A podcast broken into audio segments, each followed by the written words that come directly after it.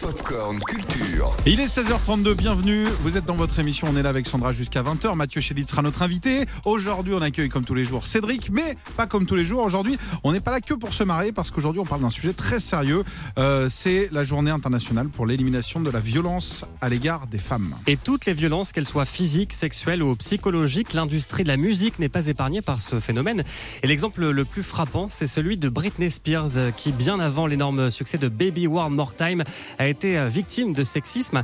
Écoutez euh, Chloé Thibault, l'auteur du livre Toutes pour la musique. Quand elle passe euh, dans l'émission Star Search, quand elle a 10 ans, le présentateur lui pose cette question après sa prestation complètement dingue, hein, où elle a chanté merveilleusement. La seule chose qu'il a à lui dire, c'est Tu as vraiment de beaux yeux, est-ce que tu as un petit copain? Elle a 10 ans et je pense que ça donne le ton de tout ce qui suivra dans sa carrière. Parce qu'ensuite, lors de la promo de Baby One More Time, il y a plein de personnes, des garçons qui demandent Britney, est-ce que tu es vierge Et ça, c'est vraiment des questions, mais qui ne se poseront pas pour un artiste masculin.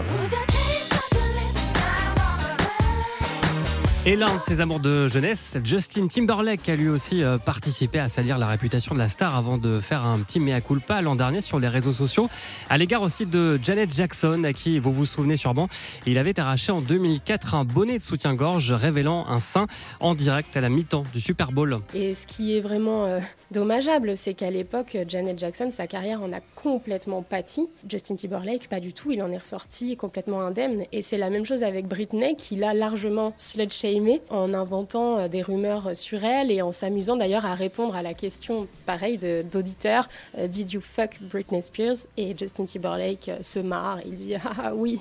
Et ça, c'est vraiment le côté boys club qu'on retrouve partout, mais beaucoup dans l'industrie musicale, et que je dénonce à travers le livre. Voilà un livre qui nous plonge dans l'histoire pop et féministe de la musique.